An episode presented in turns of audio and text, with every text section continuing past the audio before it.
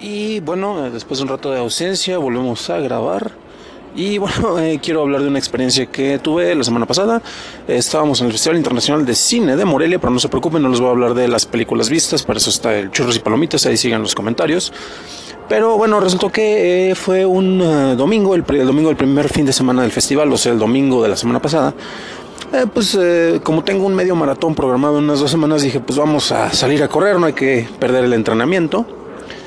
Vamos a agarrarle unos cuantos kilómetros porque también el Nightboy, el Richard Grayson, este, nos quiere eh, rebasar en los retos de Endomondo, quiere alcanzar los mil kilómetros antes que yo. Es un reto personal que tenemos de hacer mil kilómetros al año y ya me quiere rebasar, pero bueno, así que salí a entrenar por las calles de Morelia. Entonces estuvo interesante porque coincidió precisamente con una de las carreras que se hacen.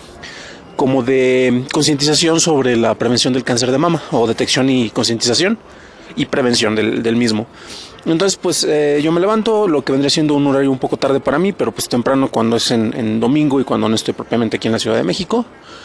Eh, salgo a correr de mi hotel porno, que está en lo que antes era la parte de la zona roja de Morelia, de lo cual les quiero hablar luego este, más a detalle.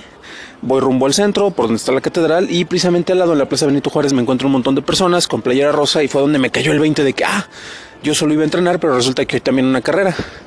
Dije, ah, pues bueno, vamos a hacerlo. Yo ya había visto una ruta por ahí, el cual va al, bosque Cuauhtémoc, el cual tiene un circuito como de, ¿qué será? Como de 1.2, 1.3 kilómetros en, en la parte externa del mismo. Lo cual, bueno, como para bosque yo creo que está un poco pequeño, pero bueno. Y dije, ah, bueno, pues de aquí nos vamos corriendo para allá y pues ya si coincidimos con estos cuates, pues vamos a ver qué tal eh, les va, ¿no? Pues sí, efectivamente el circuito pasaba por ahí porque al lado de este bosque es, eh, tenemos también el, el, acueducto de Morelia, el famosísimo y emblemático punto de referencia de la ciudad.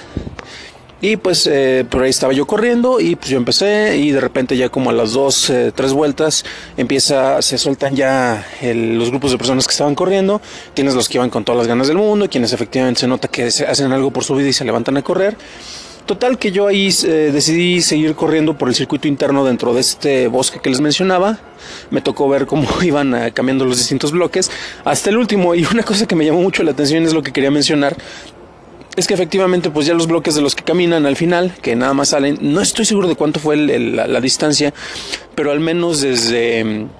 Eh, desde el parque Benito Juárez, no, eh, sí, desde la plaza Benito Juárez hasta la parte del malecón en la que yo estaba era un kilómetro.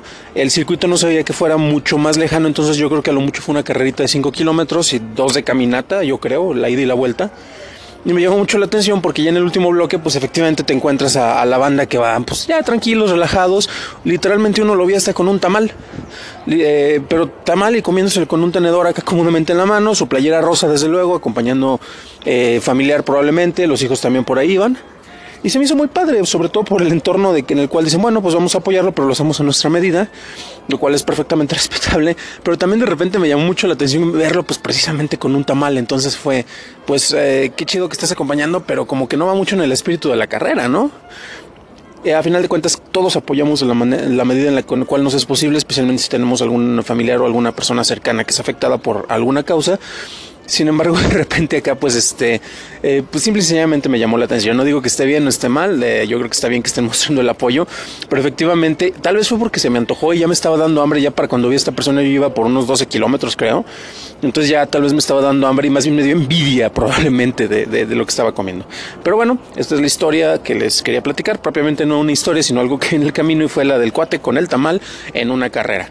Eh, bueno, no lo debería de criticar ya que en los maratones pues también comemos. Eh, yo recuerdo que gracias al apoyo de muchas personas que dan, eh, ya sea con fines promocionales o altruistas, literalmente en los maratones, este, comida a los participantes, créanme que nos salvan la vida mucho, sobre todo a los que no tenemos tan buena condición pero que queremos echarle ganas.